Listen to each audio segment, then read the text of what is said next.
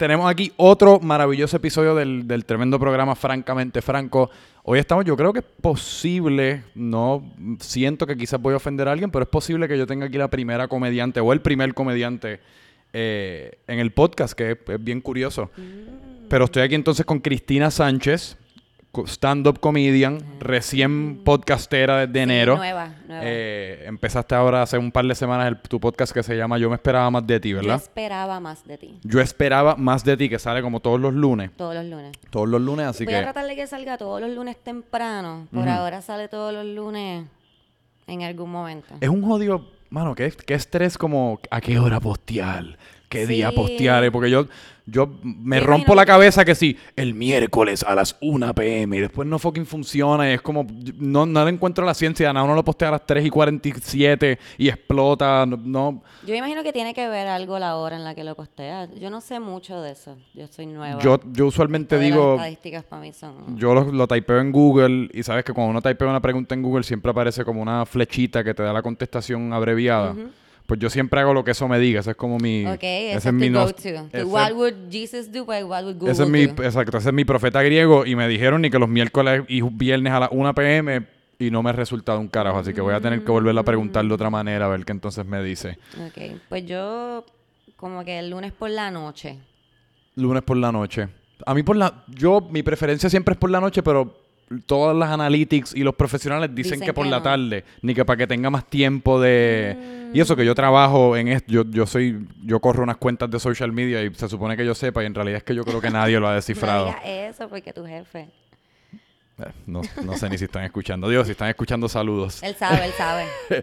Eh, pues entonces cuéntanos o cuéntame, ¿cuánto, ¿cuánto tiempo tú llevas en, iba a decir la vuelta, pero me dijeron que estoy diciendo la vuelta mucho recientemente. ¿Cuánto, tu tiempo, ¿Cuánto tiempo tú llevas en, en el mundo de la comedia, siendo comediante? Pues haciendo stand-up como cuatro años. Cuatro años. Cuatro años. Hace cuatro años empecé a hacer stand-up y no he parado desde... ¿Y era un deseo tuyo como mucho antes de eso, que no te atrevías a hacer? ¿O cómo como- fue, el, sí, sí, cómo fue el proceso? Pues era algo que yo quería hacer.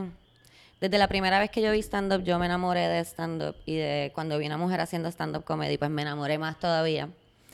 Y, pero no lo veía como algo posible porque pues no se veía mucho aquí. Era como que bien poco, como que Luis Raúl o si acaso varias, pero bien poco.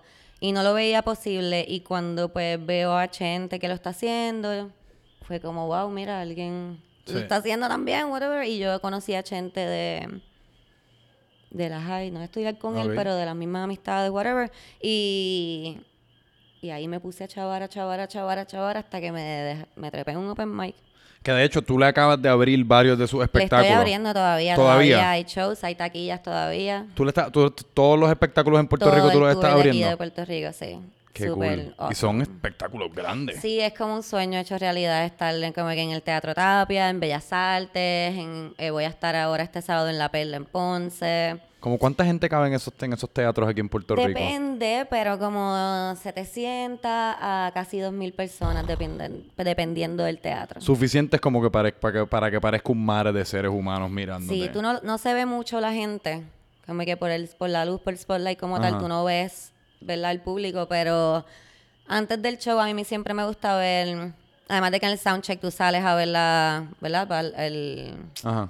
las sillas vacías y vacías se ve bien impresionante. ¿no? Y ve- pero ven acá, tú, pues que tú empezaste hace cuatro años, ¿qué ves tú crees que te dio más miedo? ¿La primera vez en, en un, en un teatro esto enorme o la primera vez que te paraste, punto? La primera vez que te paras, punto. Eso tiene que estar al garo, Sí, ¿verdad? sí, sí. Pueden ser tres borrachos que están ya sí, dormidos. full, full, full, full.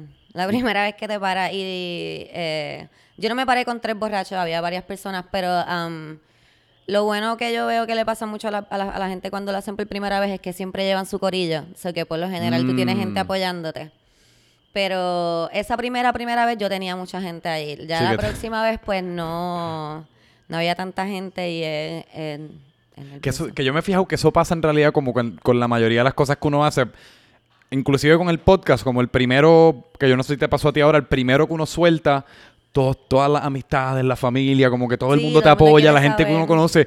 Y uno de la nada se crea como esta, no falsa noción, pero uno piensa, diablo, ¿qué es esto? Tengo como un éxito en mis manos desde el primer episodio y miles de personas lo están viendo y después uno suelta el segundo y ya la emoción se fue, el pana ya no le dio share y es como Sí, eh, 37 views. Cuando uno hace muchas cosas, o sea, algo seguido, bien seguido, ya la familia y los amigos dejan de... Uno tiene que crear un público, ¿no? De, supone que tú crees un público, Ajá. porque lo- tu familia y tus amigos te van a ir a ver a cierta cantidad de shows. Como Mm. que va a llegar un punto que es como que... Ah, ok, sí. Y, Va de nuevo, ok. pero regresando como a los, a los orígenes, que pues me dijiste que la primera vez que viste stand-up como que te enamoraste, ¿cuál fue ese stand-up? que No, acuerdo, no me recuerdo cuál fue el primer, ¿O primer quién- stand-up quién que te vi, resalta de- de esas primeras personas yo que digo viste? Janine Garofalo, porque Janine Garofalo era bien como yo no lo he visto. Sí, porque ella es una comediante como de los... Yo lo vi en los 90. Eh, como que media grungy el estilo, Ajá. como que ahora tiene un montón de tatuajes, antes no tenía, pero como que espejuelos así de pasta negros, como que ese look. Y ella es bien dry y los chistes de ellos de ella eran diferentes y me llamó un montón la atención. ¿Ese es tu sentido del humor preferido, como el, el seco? Sí, me gusta mucho el sarcasmo. El sarcasmo está Sí, demente. sí, me encanta. Yo creo que a la gente, yo creo que a la gente le gusta el sarcasmo porque también hay, hay como hay como cierta superioridad dentro del humor de sarcasmo, porque es casi como un club que tienes que entender el, el sarcasmo sí, y los sí, lo layers del chiste para reírte. Así que cuando uno entiende un chiste sarcástico, uno siente como cierta cierta prepotencia casi como, Sí, mira para allá, yo soy yo soy lo inteligente suficiente, entendí Sí. ese A mí chiste. me pasa que mis amistades somos bien sarcásticos todos, entonces Ajá. cuando uno habla con personas fuera de tu burbuja y no entienden, como que Sí. se creen lo que tú estás diciendo, es como que no, no, perdón, perdón, no. Es que parece verdad porque ya es así, sí. pero no, es un chiste, ¿viste? Y tienes que Pero yo no sé si a ti te pasa esto. Uno de mis chistes favoritos son los chistes que yo hago conmigo mismo. Como a mí me fascina, porque a lo que tú acabas de decir, esa es básicamente mi la mayoría, la mayor parte de mi sentido del humor. Decir cosas absurdas, pero lo suficientemente creíbles como que para que puedan jugar dentro, dentro de lo que es la realidad. Sí, sí. Pero que la otra persona no está exactamente claro si lo estás cogiendo de pendejo, si no la estás cogiendo de pendeja, qué está pasando, pero uno sabe la realidad interiormente y uno necesariamente, uno se queda más o menos serio, pero eres como tú riéndote con tú. A mí Sí, me sí. fascinan esos Sí, sí, chistes. yo, yo pienso que la, la comedia en general, general tiene un poco de, ¿verdad? Juega un poco con la exageración. Sí, Y full. Eso es algo que yo siempre tengo desde chiquita, ¿verdad? Pero ahora me funciona para la Eh. comedia, pero yo soy de las personas que dicen que, que había una fila como de millón de personas, habían tres millones de personas en la fila, es como que obviamente no habían tres millones, pero Habían it's siete funnier. personas. Sí, Sí, full. que me estaba muriendo de hambre, como que no estás muriendo de hambre. Y a, a mí, a mí me encanta también cuando la gente, como la gente que es así como un poco exagerada, que usualmente uno no hace el chiste una vez, como cuando, uno ve, cuando uno siente que la gente se está riendo, uno lo repite una segunda, una tercera vez Sí, hasta claro, que lo mate. que- y se, y se tienes va poniendo más exagerado. La- en la primera versión hay un millón de personas en la fila. En la segunda versión ya vamos por tres y medio. sí, hasta ver hasta En la- dónde, porque en después la- si dices 10 millones van a ser como Sí. que... y ya pues eso es too much. Eh, y pues entonces, ¿qué, ¿qué te propulsó como para tomar la decisión de, ¿sabes qué? Ok, esto es más o menos algo que he querido hacer por un par de años, lo voy a tratar.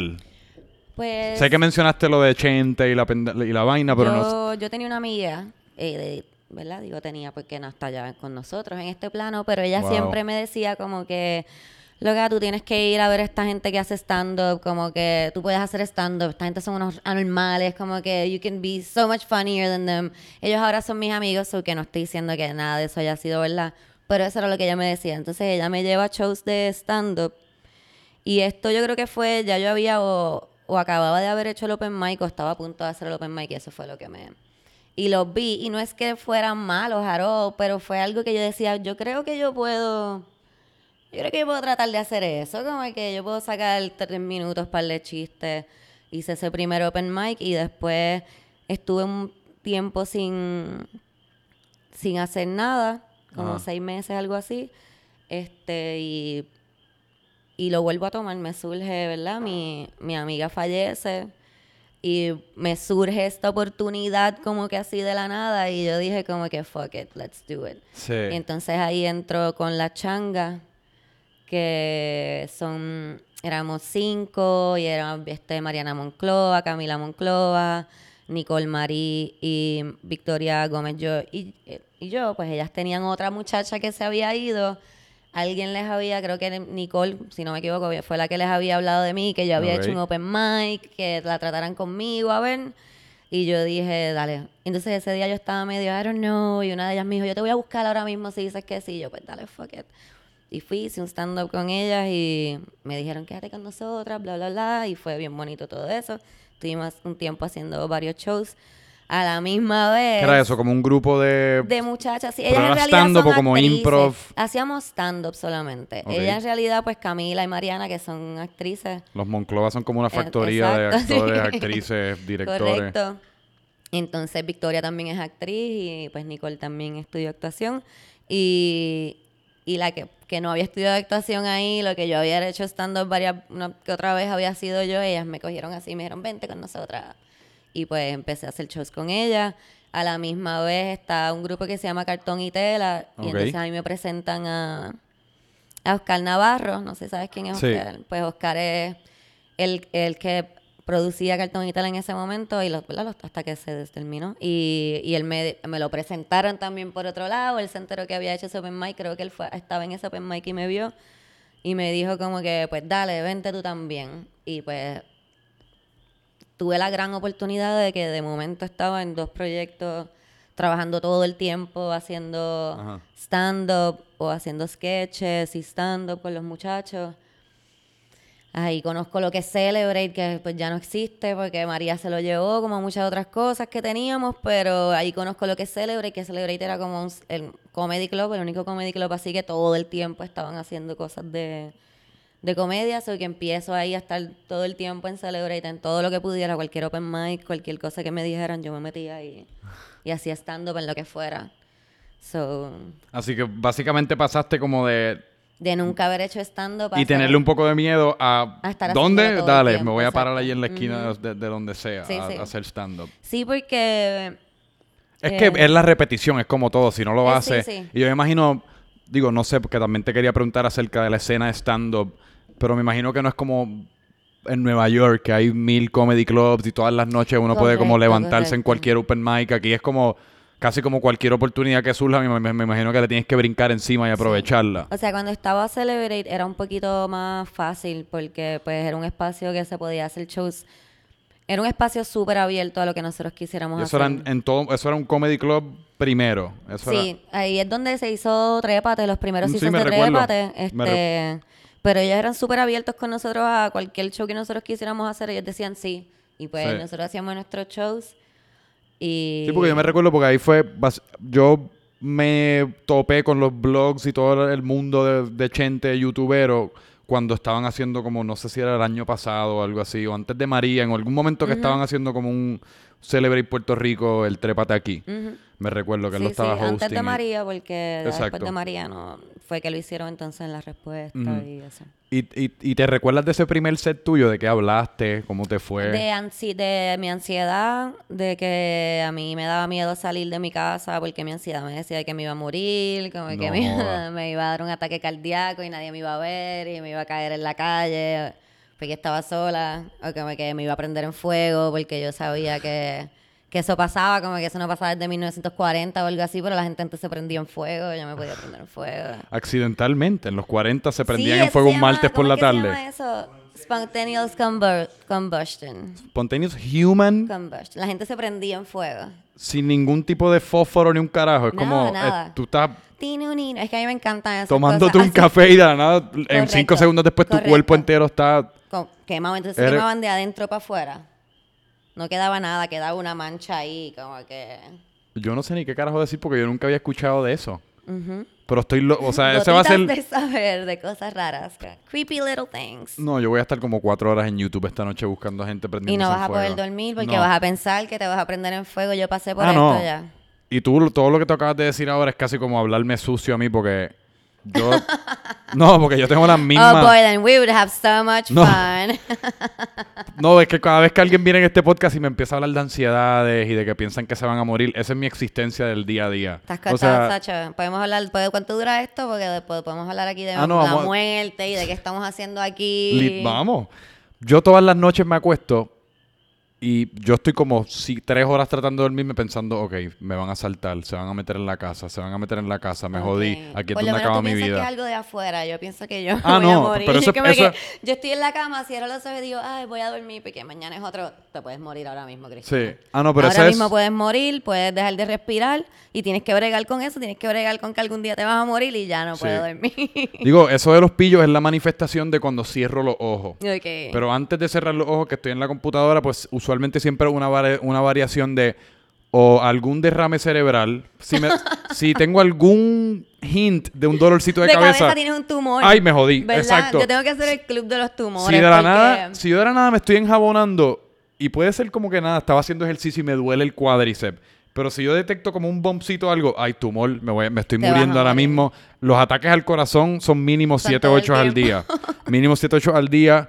Eh, la, fal- la falta de vez. aire, la falta de aire es una Yo clásica. no pierdo mucho el aire, pero mucho, pero pienso mucho como que yo no sé por qué me pasa eso. Me da ansiedad, pienso como Sí. que, ok, tienes que bregar con que te vas a morir. Te Sí. vas a morir. Está Y no pasando. es como que me voy está a morir pasando. ahora, pero te vas a morir. Y, ¿Y en que qué situaciones, en qué situaciones te pasa? Porque por- a mí, en Cuando donde... estoy aburrida, yo, te- yo tengo que mantenerme haciendo cosas, tengo Pero que mantenerme ocupada. Me gusta mucho mi, mi rutina. Yo dejé de beber hace un año y Lo escuché eh, me gusta te- mucho mi rutina nueva, que me mantiene la mente ocupada y no... me- no Eso lo escuché que, eso, que lo dijiste en el, en el último podcast que te escuché con, con Chente, que mencionaste que habías dejado de beber. ¿Fue a raíz de las ansiedades y de toda la vaina? Yo Porque pienso- yo dejé de beber dos años Ok. a raíz de toda esa misma mierda. Digo, también yo tengo unas tendencias medias adictivas. No, por eso. con todo lo que es una sustancia controlada Sí, o no. cause ese nivel de... Porque es lo mismo. Yo tengo una, una tendencia adictiva con cualquier cosa que me cause algún tipo de placer. Como que, por ejemplo, si yo me como unos mac and cheese y esos mac and cheese saben cabrones, yo me quiero comer esos mac and cheese Todos hasta que yo no pueda comer más de esos mac and cheese porque me harté de esos mac and cheese y probablemente nunca pase. Simplemente quiera otra comida y Sí. como quiera me gustan esos mac and cheese. Yo Pero- soy así. No, y yo no, y, y, también en muchas ocasiones ponle que la primera vez que te comiste los mac and cheese estuvieron bien cabrones. Pero por lo general el mac and cheese es una comida que a mí por lo menos me cae bien mierda. Y ponle que la segunda vez me cae bien mierda, la tercera vez, pero es casi como el crack que uno No está importa, chasing ese primer high de ese exacto, plato de mac and cheese. Y es como exacto. uno casi como caminando a un chamber de tortura con los mac and cheese. Y Pues, es, es como con el alcohol y con cualquier otra cosa que te, que te provee como un escapismo de la ansiedad. Es como I'm all over it. Y lo quiero hacer todos los días. Pa, pues es casi como buscar eh, conexiones y estímulos sin tener que salir casi como ni del cuarto ni la casa. Sí, es una forma, yo pienso, como media vaguita de bregar con las Sí. ansiedades y eso de una, porque co- contestando lo que me dijiste, como que yo no dejé de beber por las ansiedades. Yo pienso que yo estaba bebiendo demasiado por las ansiedades. Mm. Como que, porque uno, o sea, cuando digo uno, estoy hablando de mí. eh, yo empiezo a beber porque pues te quita la ansiedad y puedes hablar más y eres más sociable. Pero pues Pero al otro día... ¡buf! things and stuff, tú sabes, cuando ya tú llevas mucho tiempo bebiendo y eso, y tienes mucha ansiedad y ya pues estás usando la bebida para escapar de esa ansiedad, después tus ansiedades no se van a ir, so you just keep Ah, no. drinking. Al otro día Exacto, vienen con una quiera. fucking venganza. Es lo que So, vienen. lo que yo, pues, no sé si lo dije en el podcast de Chente, yo estuve en el hospital dos semanas en enero del año pasado Wow. este, a raíz de, ¿verdad? Porque después de que pasó María, yo como muchos puertorriqueños tripliqué mi dosis de alcohol y yo que ya bebía mucho, pues fue como que demasiado para mi cuerpo. So que mi cuerpo me dijo, no, yo creo que vamos a tener que revisar tu vida. So que me mandó para el hospital dos semanas a hacer una revisión heavy. No joda. Sí, y por eso fue que dije como que no more drinking for this girl. Wow. ¿Y cuánto y llevas un año entonces sin un beber? año, un año y un mes. Y piensas que, digo, Pienso que nunca día a voy a volver a beber. No, yo verdad. antes decía día a día, pero y todavía me preguntaron los otros días si me dan ganas de beber y, y extraño, extraño la, el, la, como que la sensación de estar borracha, ese yes, todo es posible, somos Sí. amigos. Lo extraño un poco a veces. No, y el componente social. Porque sí, obviamente porque yo no salgo mucho ya. Como que ya para mí, yo, yo me he puesto un poco ermitaña en ese sentido. Y eso fue lo que ocasionó mi regreso al alcohol, que era como, digo, también estaba viviendo en un fucking estudio en el medio de un suburbio en Connecticut, con un invierno no, no. peludo y oscuro, que no ayuda tampoco, si uno ya tiene inclinaciones ermitañas, Sí. pues eso no ayuda. Eh, sí. Pero pero no sé, como que también me encontraba como, como te está pasando así a, a ti, bien ermitaño, y entonces el ermitaño, el ser un ermitaño, entonces me estaba manifestando como otro tipo de ansiedades y depresiones, inseguridades, que como que yo cogí la, la libertad que sentí durante esos dos años sin beber. Digo, yo no, esto, esto no te lo estoy recomendando para ti, No, te no, estoy explicando mi muchacho, experiencia. Yo no escucho ningún consejo de Exacto. que vuelva a beber de nadie. Yo hablo simplemente de mi, de mi experiencia. Yo consejos no tengo para ofrecer porque yo todavía tengo mucho por mejorar. Eh, y esos dos años como que por lo menos logré pues de vez en cuando salir y como acostumbrarme un poquito a no necesariamente siempre estar hasta el culo, que es lo que siempre estaba antes. Era como, se me convertía como en otra persona. Y, y eso lo apliqué un poco ahora y pues ahora he logrado crear como un mejor balance. Pero sí, como que el salir y el darme el palito de vez en cuando me ha, me, me- me- funciona como buen release y Sí, ayuda, social. ayuda. A mí lo que me ayuda en, en la cuestión social es que pues yo hago shows afuera, ¿sabes? Sí. En barra. Digo, y eso te provee un nivel de, de excitement bien cabrón también. So que sí, pues yo salgo y veo jangueo con los comediantes, mis amiguitos y qué sé yo. Y tengo por lo menos en mi, ¿verdad? Alrededor de mi casa tengo bastantes amistades cerca, so que no Eh. estoy completamente aislada. También yo vivo mi, ¿verdad? Mi housemate es Titito Sánchez, que es otro comediante, so que que, salió en el podcast también. So que, pues en mi casa siempre hay un entra y sale de, Claro. de comediantes y de cosas. So que yo no estoy completamente. Al revés, a veces están grabando cosas en casa y yo me encierro en el cuarto y me, me obligo a estar sola. Pero, pero sí, me, me aguanto un poco el jangueo. Oye, pregunta completamente random, pero a ti en algún momento te han dicho que te parece un poco a Anna Faris. No, Pero es que no te- me lo han dicho, pero ¿Nunca te te lo han adoro dicho? porque yo amo a Ana Fa- Ana Faris. No. No, es que, y, y lo noté particularmente en la foto, o sea, como en el, en el arte de tu podcast, que es una foto como tuya, no sé si en el piso, que Sí, con unas piso, bombas y eso. piso. Y yo Yo vi la foto y yo, neta, si me dicen que esta es Anna Faris, te lo juro que lo creo. Sí, gracias, gracias. Pues, no, no, no me lo es que eso era una pregunta que yo iba a empezar con eso, pero se me olvidó cuando empezamos.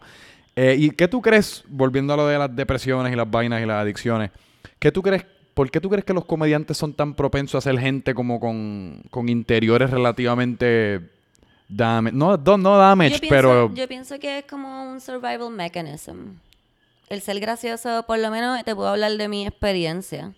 Yo no tuve tan- a lo mejor, a lo mejor se va a escuchar estúpido, pero no tuve a lo mejor la mejor eh, upbringing. No que fuera malo, pero sí que tenía como que situaciones en las que la comedia, yo siempre he dicho que es mejor reír que llorar. Sí. So, sale de ahí, yo creo. Aunque, mano, recientemente llorar está bien Yo cabrón me paso llorando. también. Yo lo digo porque, you know, pues cuando uno está contando las cosas malas que le... Yo creo que de ahí sale un poco mi Sí. sentido del humor. Porque- Yo tratando de contarle a mis amigos cuando yo era chamaquita situaciones que me pasaban a mí en mi casa que a lo mejor ellos no podían entender. And I just made them funny porque ellos no podían comprender Sí. porque era tan diferente a su casa. So que de una manera graciosa a lo mejor yo te puedo hacer relatable lo que está pasándome a mí. Yo pienso que de ahí sale un poco mi sentido Es humor. increíble como con el tiempo, cuando uno como que se, de- se desata un poco como del dolor de estar pasando por lo que sea que uno esté pasando en el momento, uno lo puede contar así como con tanta gracia, que casi hasta a uno mismo Sí. le parece gracioso, pero en verdad en el momento fue una tragedia cabrona, pero de- en dos, tres, cuatro, lo que- lo que sea años que requieran para uno sanar, después es casi como, ah, todo el mundo a carcajadas, como si... Sí, sí, yo, escu- yo escuché una vez que, que hablar es sanar y Sí. que cuando tú puedes hablar de algo que te, que te hizo daño, tú puedes hablar de eso sin llorar, significa que tú lo, ¿verdad? lo sanaste. ¿Tú crees? Yo escuché eso una vez y no sé, yo... Porque en muchas ocasiones la risa lo que está escondiendo un mar de, de dolores también. Sí, pero es, es un dolor procesado, porque tú tienes que procesar ese dolor para poder convertirlo en un chiste. Sí. Sobre todo cuando eres un comediante, porque tú no haces un chiste como que, this is a joke. Como que un chiste sale de un, de un pensamiento, que a lo mejor el pensamiento no es tan gracioso, pero entonces se trabaja para que sea gracioso. Sí. So que es un dolor procesado cuando ya está siendo un, en una tarima. Y es que también las cosas buenas que le pasan a uno no son como que no existe tanta comedia en ella. Existe, lo que pasa es que... O quizás es más que- difícil, quizás es como Lo que más- pasa es que ya tú eres feliz con lo que te hace feliz. Why you gonna make Como que there's Sí. no need to find the funny. en Digo, y lo no que es ya tan, te no es tan feliz. relatable, porque usualmente lo más que tenemos en común la gente quizás son como los problemas, versus que las cosas buenas que le pasan a uno, aunque quizás hay cierta comunalidad, si eso es una palabra, entre ellas, no sé, como no hay, no hay tanto como relatability es entre que una- ellas. Una, situación fuerte te une también más Por eso, que eso es lo que me refiero. situación- Pero I think es porque a lo mejor el dolor es un sentimiento tan fuerte, ¿verdad? y el dolor es algo que todos podemos... eh, nos podemos relacionar, como Sí. que todos hemos sentido dolor, como que dolor es dolor, como que el No, y do- ta- lo que es dolor para ti o lo que es dolor para mí es dolor y, y lo sentimos igual de fuerte aunque no sea...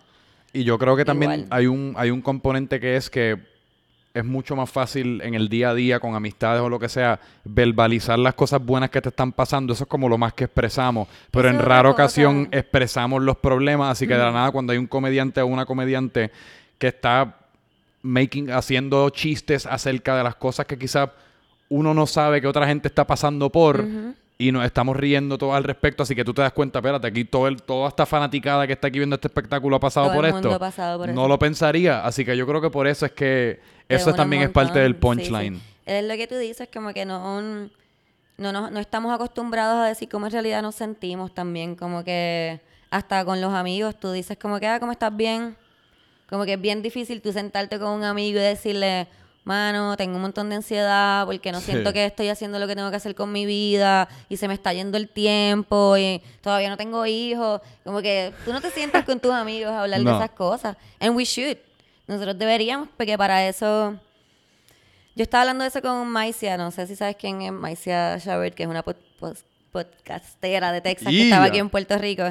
Y, y yo pienso que para mí sería más fácil si la gente dijera como que Sí. sus ansiedades también, me, a lo mejor yo no me sentiría tan horrible de todas estas ansiedades que tengo, porque yo estoy segura que yo no soy la única persona que tiene miedo a morir. No.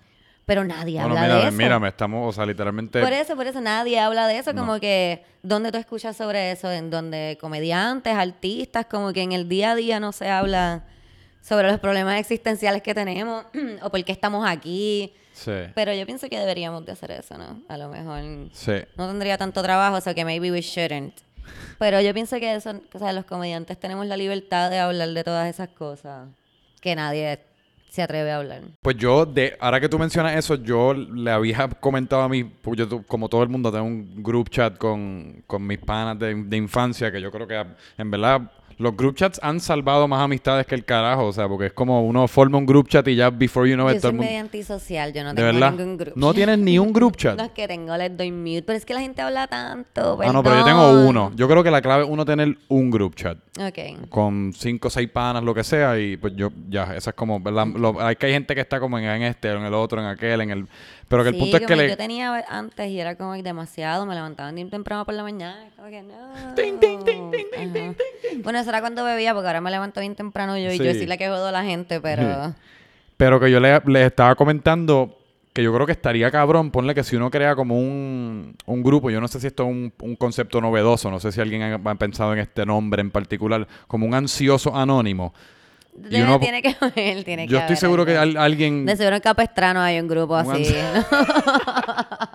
Se reúnen como que los lunes, miércoles y viernes No, y hablan sobre su, Se meten su miedo a la sí. muerte o algo así.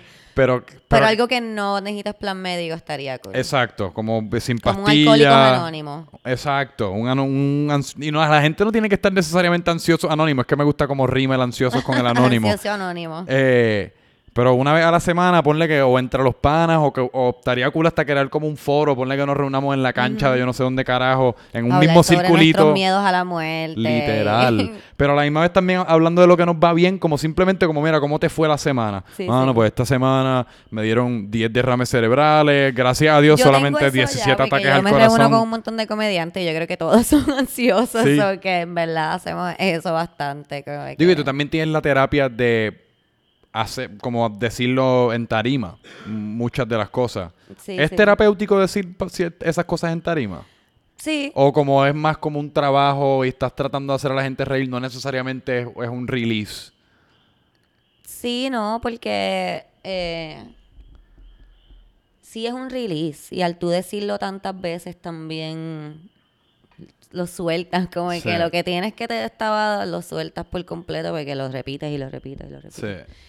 Pero no, no aconsejo que se cambie el stand-up por terapia. Como No, que no hagan no, no. eso. En estos días yo descubrí cómo es que se, yo creo que se llama el psicoanálisis, que me parece me- Yo lo estoy quiero loca tratar. porque me hagan Ese algo es el que uno habla, Sí, pero yo te creo que el- preguntan cosas de cuando tú eras chamaquito y... Sí. Porque sabe Dios Yo qué carajo es lo quiero, que yo nos quiero. pasa. ¿me- Sabe Dios si tenemos Yo cosas sé, que no... yo sé lo que yo tengo. Yo, Sí. yo tengo, o sea, yo estoy loca por ir, lo que pasa es que se me venció el plan, pero estoy loca por ir a que me digan qué es, a ver si estoy en lo correcto. Pero yo sé que ¿Qué fue, tú son mis piensas papás, que- son mis papás. Ah, Siempre son tus papás, siempre son tus papás de alguna manera, entonces tú lo transformas en otra cosa y no, Claro. you can't let it go, y entonces lo sigues transformando en este monstruo que después se convierte en otra cosa.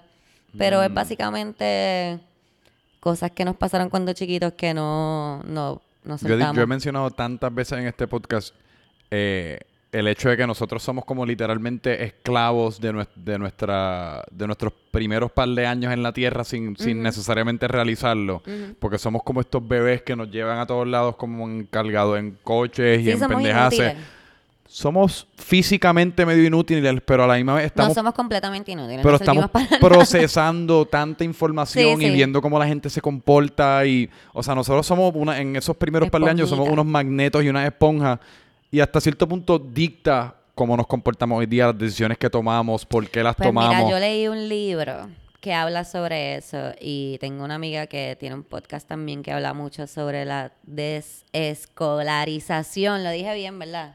Des- desesco- descolarización de- no, desescolarización. desescolarización Y se trata de uno soltar todo lo que te han enseñado. toda la No escolarización sé si lo dije bien, pero ajá.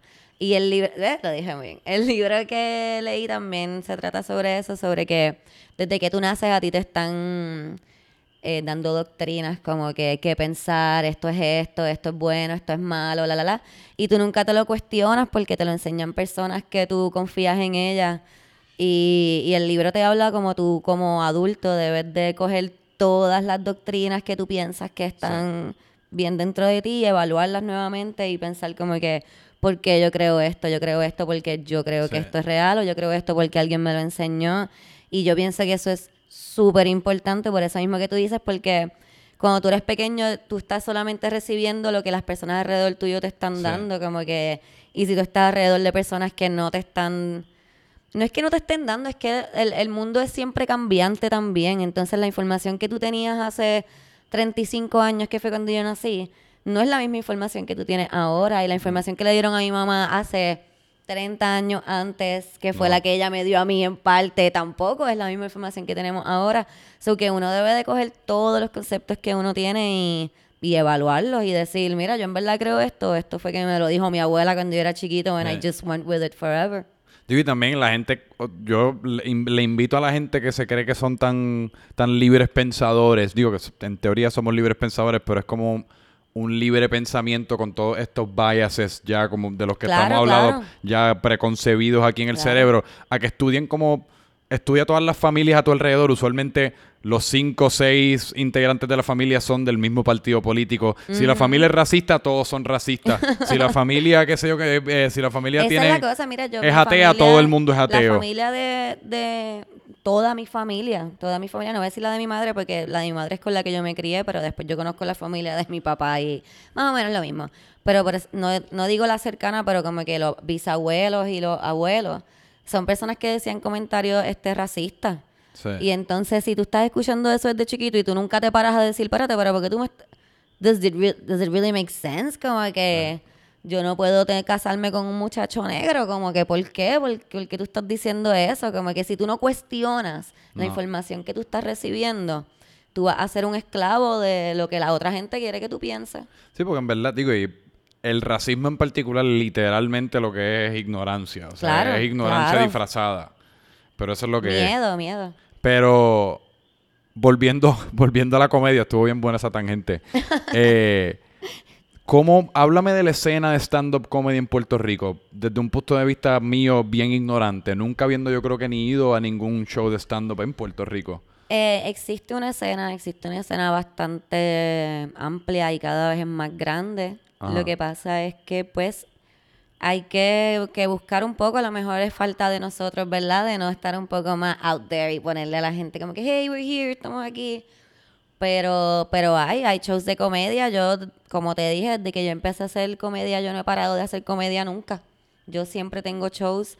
Cuando menos show he tenido es dos shows en un mes, pero there's shows. all Y the time. es, es una, o sea, Y yo te estoy hablando de una escena súper independiente, porque Claro. estando puedes conseguir en con los muchachos de Teatro Breve, con gente como Marian Pavón que hace stand-up, un montón de gente que hace stand-up, pero ya una escena más independiente.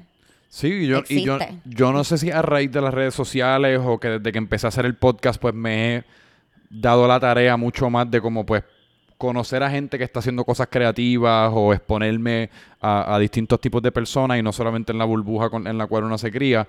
Pero yo he notado que hay un, mo- como un montón de gente joven haciéndolo, un montón de gente que a cada rato veo a Sí. alguien nuevo que lo está tratando, que lo está haciendo. Aquí mismo al lado en Latidos están haciendo unos comedy nights. Sí, eso lo está llevando este Oski. Exacto, pero que y, y veo muchas personas que no necesariamente nunca lo han hecho, pero se paran allí en tarima y está, está yo en, en verdad a mí me fascinaría tratarlo y mu- en muchas.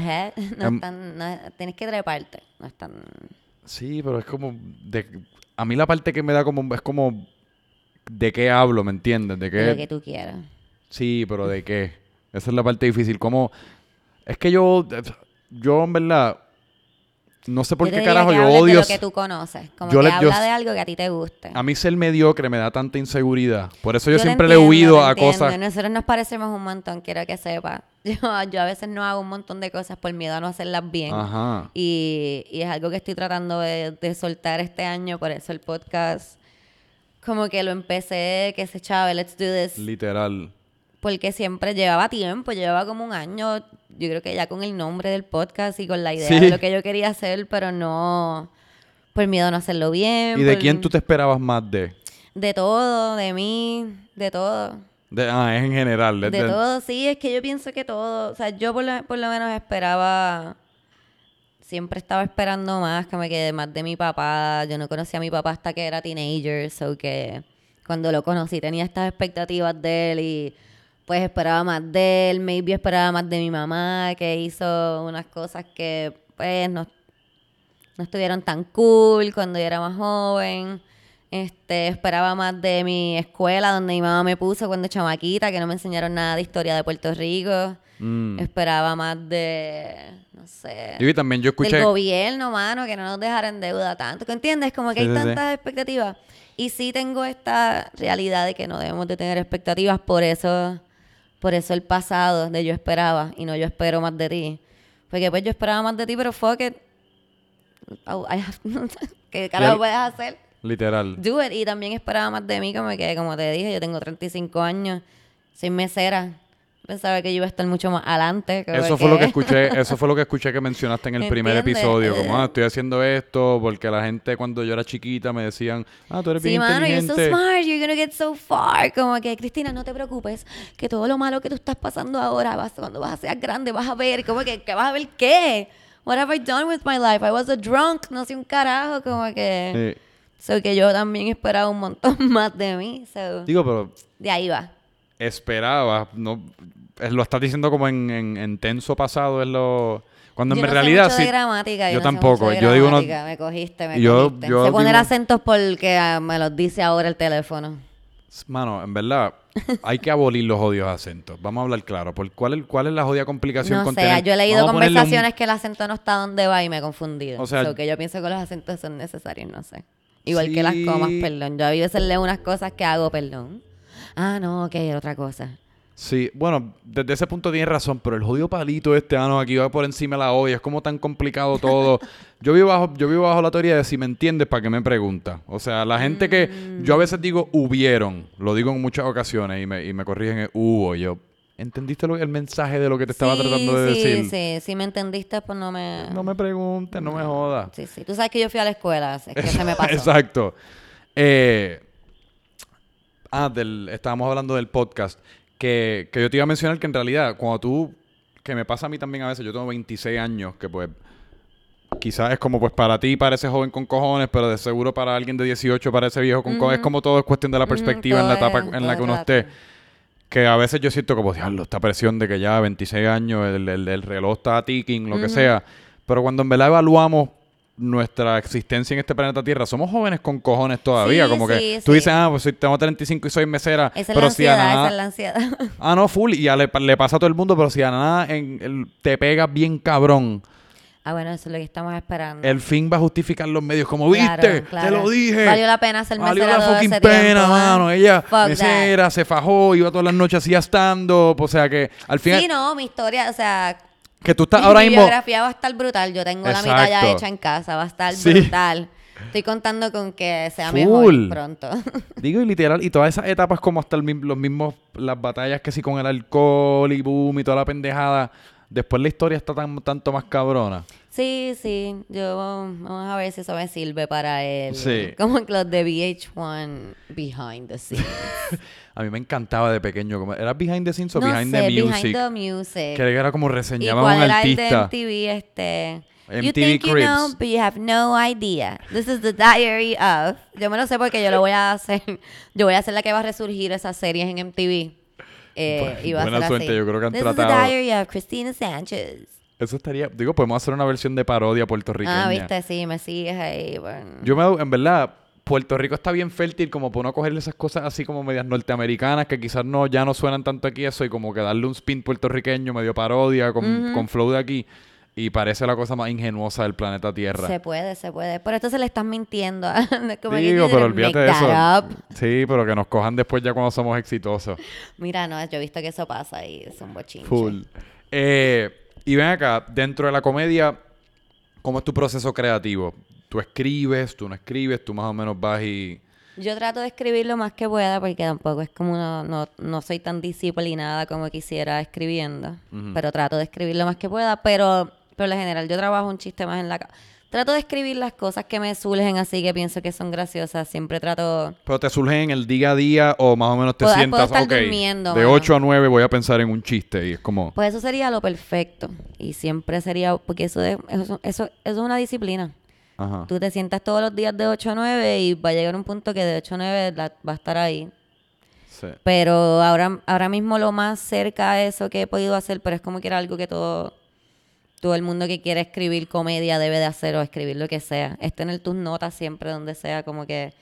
Porque las ideas van a llegar donde menos tú te imaginas. Como que a mí me salen un montón de ideas en el baño. Yo siempre lo digo, cuando yo me estoy bañando ahí, que estoy súper enjabonada, que no puedo ni coger el teléfono para hacer un voice note, ahí es que yo pienso algo que yo digo, oh my God, this is so funny. Y trato de bañarme como que, ok, acuérdate, los bichos, los bichos, los bichos, los bichos son así, los bichos son así. Ah, no, pero a ti nunca te ha pasado que literal... Repitiéndolo para que cuando salga de la bañera poder escribirlo. Nunca te ha pasado que fuck it, me voy a salir de la bañera ahora mismo porque esto se me va a olvidar y vas como en puntita así hasta el cuarto a buscar el celular. Yo tengo el celular en el baño, es que es el momento que más moja uno está, es lo que te quiero decir, eso que trato de, repetirlo hasta que pueda hacer eso de secarme las manos y como que apuntar algo por lo menos o darle al voice note. Así, así, uno como con la ducha todavía cayéndote en la cara. Porque antes decía como que, ah, me voy a acordar, me voy a acordar y nunca te acuerdas. Nunca. y eso especialmente pasa por la noche, puñeta, que también surgen unas ideas cabronas, uno ya así como medio del otro lado, uno está como mitad ido. y lo escribo porque Sí, pero después la mierda es que te, desvelas, pero ya en tu caso, por un buen chiste uno se desvela y para carajo. sí, full, O sea, porque un buen chiste es... Y entonces después pues se te ocurre el concepto, lo escribes en tus notas, que tú escribes como un outline, un rough outline y después en tarima más o menos le vas dando forma. Ahora que tengo la oportunidad de ir hacia Open Mic, porque pues están habiendo varios Open Mic que sirven para, para jugar así, este pues escribo una idea, la trabajo un poco en la mente ese caso y voy allá y la tiro. Y depende de cómo la tire, si me funciona, pues veo que puedo cambiar, si le quiero cambiar algo. Si no tengo la oportunidad de ir a un open mic, que sea que tengo que escribir para hacerlo directo, pues... ¿Cuánto tiempo te dan un open mic? Cinco minutos. Que ya para mí suena como un montón, pero para ti me imagino que ya es bien poco. Sí, no, sí. como que se te uno queda... se acostumbra. Sí, pero que si uno, yo imagino que si uno tiene conceptos que uno quiere más o menos pulir en tarima, tratar en tarima, a ver cómo funciona, pero tienes más de uno. Sí, lo que yo hago ahí es como que tratar de de a lo mejor hacer un chiste que ella tenga bueno, como hacer un sándwich. Como que algo que ya yo sé que puede funcionar, algo que estoy tratando y cierro con algo que puede funcionar. O si lo que estoy tratando funciona para cerrar, pues cierro con eso. Pero siempre tener un fail safe porque la primera vez que tú haces un chiste tú no sabes. No. You have no idea. Porque yo puedo decirla con mis amigos y a lo mejor ellos se ríen, pero mis amigos no son el público. ¿Has tenido alguna experiencia en que, que te, te viene a la mente en particular de como crickets? Como una experiencia como Dios lo estoy fucking, Sí, como le dicen en inglés, pasa. bombing. Eso siempre pasa y hasta pasa con chistes con sets que tú has hecho en otro sitio y funcionan en otro sitio. Puede ser que en un sitio no funcionen. Y mentalmente eso tiene que estar al garo. Sí, pero tienes que... Por eso yo era tan fuerte en practicar. Por eso yo me trepaba donde fuera, hubieran tres personas, hubieran diez personas, hubieran cien personas. Porque eso siempre va a pasar. Ah, no, claro. Siempre, eh, o sea, siempre le pasa a Dave Chappelle. los mejores comediantes le pasa. Hay días y hay días. Y tú tienes que tener esa práctica de que cuando te pase, pues tú simplemente tienes que continuar. Sí. Tienes que continuar con la misma emoción como si ellos estuvieran riendo porque ese es tu trabajo.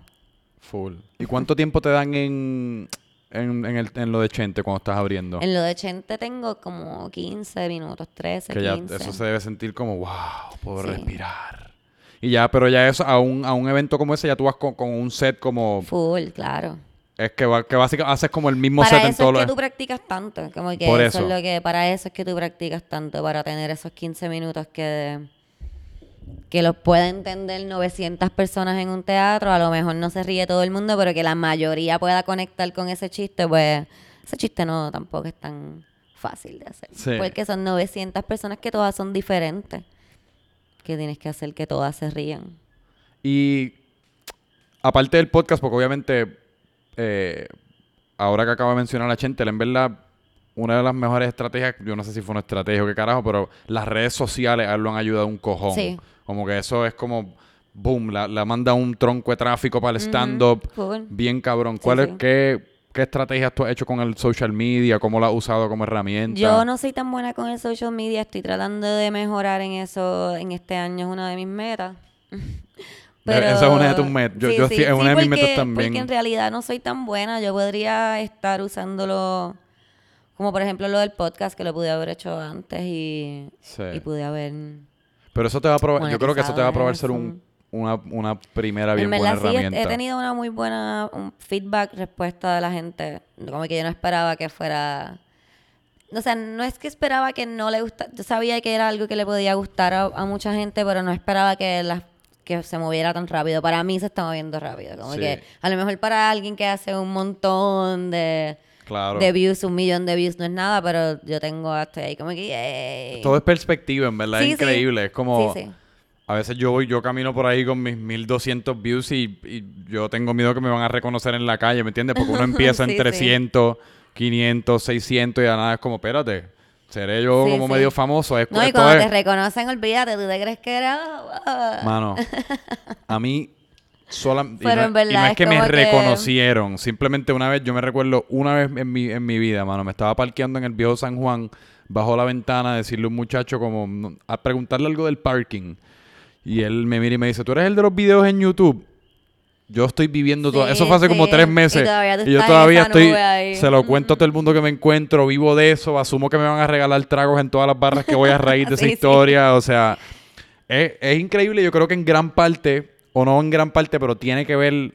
Es una de las razones por la cual yo estoy tratando de hacer lo que estoy tratando de hacer. Porque parte de mí necesita como esa aprobación. Uno Como, tiene, yo pienso que todos los seres humanos, aunque hasta los más grumpy, necesitan algún tipo de aprobación. Sí. Como que we are human beings y estamos hechos para recibir y dar amor. Como que, ¿para qué más nosotros estamos aquí? ¿Para guiar el carro y usar computadora? No, fuck Sí. that. Como que en verdad todos yo pienso que necesitamos esa aprobación. Lo que pasa es que pues algunos de nosotros la necesitamos de extraños. literal. so, yo no pensaba como que yo no me considero una persona tan tan needy of approval. ¿No? Pero el hecho de que me padre al ¿No frente te de llama la atención? personas ahí como que yay, yo estoy ahí como que sí. ¿Cómo se siente eso cuando de la nada 700 personas te están aplaudiendo al final de 15 Bien minutos? cabrón, se siente súper cabrón, se siente súper... En verdad, no, lo, lo, lo- Tiene que ser una- no es tanto, pero poder hacer reír a tanta gente es súper eh, gratificante en realidad. Como Tiene que, yo saber que yo lo estoy proveyendo a esas personas, aunque sea una risa, aunque sea tú te reíste de un chiste mío en esos 15 minutos, pero yo te pude dar esa risa, para mí es súper awesome. A mí me gusta mucho también cocinarle a la gente que coman y que les guste mi comida, como que yo soy así. So, a lo mejor es un poco de egocentrismo, a lo mejor un poco No, que me no, gusta como por- que dar. Yo creo que es lo que estábamos diciendo, que hay cierta, es como tú dices, hay, hay cierta parte de nosotros que pues necesita como ese, como, no sé, es casi como, y, y me imagino que inclusive cuando es- tienes la experiencia de que mucha gente como que se esté riendo, está aplaudiendo, ya se convierte casi como, si uno pudiese embotellar ese sentimiento en una sí, píldora, es sí. como, es mejor que una droga. También a mí, yo pienso en cómo a mí me hace sentir los stand-up comedians cuando yo los veo y, y yo pensar que estoy Es súper cool. eso. Es una Sí, experiencia como porque bien- uno se siente bien cuando uno se termina de reír así con ganas. Sí, y fíjate que por alguna razón yo, inclusive cuando viví en Connecticut, que es al lado de Nueva York, fui un par de veces al Cellar y un par de veces a esto, Wow. pero no fui lo no fui como tanto como debía haber ido para lo accesible que es y es como bien barato también uno entrar, es como. Yo nunca he ido. Nunca es bien cool ir. y salió como el tipo este de, del show este de, de puñeta que sale Alec Baldwin y, y la de SNL que es brutal, ¿cómo se me está 30 olvidando? Y Tina Fey, 30 Rock, el que es como el que está bien Oh, arrebatado y- salió él. Salió él y salieron palmas y es como, es, es una experiencia tan immersive porque usualmente no puedes tener tus celulares porque a nadie le gusta que le estén grabando el set y es como todo el mundo riéndose, se siente como, uno siente como un bond sí, hasta con la cuartos están hechos audiencia. para que sean así como Sí, bien- este, bien cozy. Es, es- es un buen ambiente como para no olvidarse de los problemas. Sí, es que para eso está Y hecha también la uno va puesto para reírse, uno ya va Sí, como yo, sí. porque la risa en gran parte es como cuán puesto yo estoy para reírme. Como a mí me pueden hacer un chiste hoy y yo estoy no estoy de humor y no me río y mañana me caigo y me parto la pierna riéndome. Yo pienso que en Puerto Rico pasa mucho que el público no, no va a los shows. En los de Chente no, en los de Chente la gente va como que es súper puesta para reírse. Pero como que a veces van a cosas y no... Es más como con déjame ver. No es más como que vamos a reírnos. Bueno, porque es lo que estábamos hablando ante- antes de empezar, que es ese sense de... Porque en muchas ocasiones uno está yendo como un- a un show que van, van a ver par de personas y uno no necesariamente sabe quiénes son. Y es como pues... Cuando hoy día estamos acostumbrados a descubrir a la gente por Instagram o por YouTube o ay mira y desde la comodidad del cuarto de uno que uno Sí, no se sí, tiene ya conocer a la persona Exacto. como que estás que ahora es- que en esos casos es como, mira, yo me vestí para esta mierda, como más vale que me hagan reír. Exacto, quien exacto. sea que tú Es eres. mismo, como yo salí de mi casa y es como casi como si te estuviesen haciendo un favor cuando tú ni le, no le pediste que estuviesen allí. o sea, es como tú compraste la taquilla, That's decidiste venir. Exacto. Que yo creo que en ese versus como con Chente, quizás ya hay gente que pues ve los No, blogs, es como Chente. La- los shows, y no digo que a todos, obviamente no digo que a todos, pero pasa mucho que el público como que es un poco... Sí. Como que, se, como que se aguantan un poco porque tú los ves que hasta la están pasando bien, pero no se atreven. Yo no sé qué es lo que pasa que... Porque yo entiendo que la risa sí tiene, es algo espontáneo y tú no lo puedes Sí. aguantar. Por eso es que esa es la risa que yo te quiero causar. Yo quiero que tú estés ahí diciendo, yo no me voy a... ja, ja, ja, ja, ja, ja". Especialmente en un show como es porque que tú me no... ha pasado. O sea, Sí. yo con lo, a mí me pasa mucho con la gente mayor. Ay, ¿para Eh, qué van? No entiendo. em, Digo, Pero tam- también es porque yo tengo tatuajes, como que... sí, pero van encojonados. En muchas ocasiones siempre son los que están jodiendo. Porque, y, pero me pasa mucho. Y para mí no hay nada mejor que yo ver un viejito o una viejita así, refunfuñando todo el show y poder hacerlos reír. Como que eso es como que, ¡cacha! Y ya, ¡cacha! Me ha pasado un montón de veces. Sí, como que, ¡te reíste! Este... ¿Y has tenido ocasiones en, en la cual como que te gritan cosas de mira, jodia blanco, me, sí, jodia... me- me- una vez me editaron chumba, pero yo creo que no me van a volver Ah, a- bueno, pero si eso es lo peor, Sí. olvídate de eso. Como que a mí me bulliaban en la escuela, a mí no hay nada que me puedan decir que Sí, yo no hay nada que ningún don te-. Yo, o sea, yo el, el upbringing fuerte que te dije que tuve me hizo, me hizo Ajá. estar ready para poder subirme en las tarimas y hacerlo. Y, Just do it. y entonces como para ir, para ir terminando, ¿qué, com- pues dijiste que este año le quieren meter más duro a las redes sociales, como parece, parece que tiene en el, en el último año de- dejaste de beber, parece que hasta poniendo como par, tienes como par de resoluciones, has puesto par de cosas en- Sí, a, mami, a correr. El último año fue más como que let's get things straight. Rolling. Ah. como que vamos a hacer una persona. Eso está bueno. El normal. 2018, let's get things straight. 2019, let's get things rolling. Sí, por eso, por eso. Como que el primero para setearme, que me que la gente normal hace esto y se levanta a esta hora, entonces estoy con esto de la meditación y como que Uh. tratando de ejercitarme. o sea, estoy tratando de ser como que mejor con mi con mi caparazón. Con Eso es lo que estaba haciendo en el templo. 2018. Ahora Me gusta caparazón más que templo, fíjate. Sí. Yo usualmente le digo disfraz de carne, pero me gusta caparazón más que... Sí, porque es como que lo que cubre lo que yo soy. Sí. Porque en verdad nosotros somos un, un pedazo de cerebro que está... Nos, nos Sí, disfrazamos con esta sí, mierda de carne que no... Esto no soy yo. Como Yo que estaba los es- otros días hablando conmigo misma y me di cuenta que yo me hablo como que te tienes que levantar. Y yo digo como que entonces ¿quién yo soy? Porque si yo le estoy diciendo a Cristina que se levante, who am I? Ah. Ok, pero... Esto está cómico, nunca lo había pensado de esa manera. me- yo ¡Levántate, cabrón! yo estaba ahí como de Cristina, te tienes que levantar, tienes que hacerte desayuno. Y fue como que, pero ¿qué? Es como, ¿tú te recuerdas SpongeBob? ¿Te recuerdas SpongeBob? Sí, sí. Es como cuando Plankton, la mierdita esa, la bichuelita esa, se montaba como en una cosa más grande en el, en el cerebro y lo maquineaba. eso. Pues ese es como literalmente, sabe Dios si tenemos una bichuela en el cerebro.